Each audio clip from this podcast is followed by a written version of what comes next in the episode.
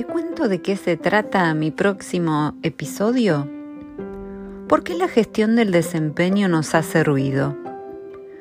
Cuando abordamos el fenómeno del desempeño y nos introducimos en el sendero de la meritocracia, de la equidad, desembocamos inevitablemente en el bolsillo del trabajador, pero también en el bolsillo del empresario, porque recordemos que gestionamos el desempeño en busca del logro de resultados estratégicos y esto que suena tan ampuloso no es otra cosa que el logro de rentabilidad. ¿Está mal que lo plantee así? Porque si una empresa no es rentable, tarde o temprano está destinada a desaparecer. No quiero ser romántica en el tema y quedarme solamente en cuestiones de salario emocional, fuentes de motivación humana o fundamentos de responsabilidad social empresaria o de bienestar, puntos que no pierdo de vista. Sin embargo, no estamos hablando de organizaciones sin fines de lucro, sino de empresas que invierten su capital buscando rentabilidad. Y no dije ninguna mala palabra.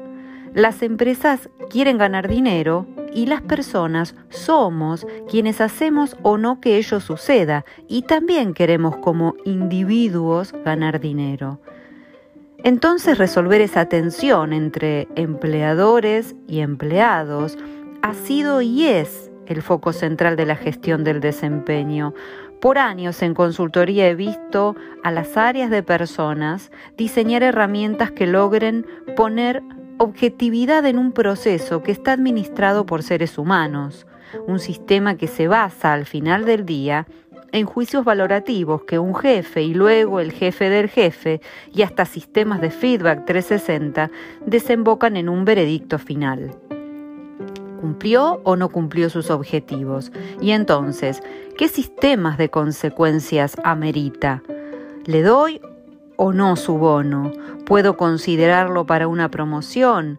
He visto sofisticados procesos que finalmente terminan reduciéndose al juicio final de aquel jefe que trabaja codo a codo con la persona evaluada.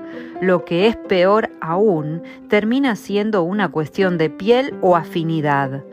Sesgos, estereotipos o emociones que juegan un papel definitorio al cierre del proceso. Es que es posible el 100% de racionalidad. Algo me hace ruido. ¿Lo resolvemos en el próximo episodio? Lo intentamos.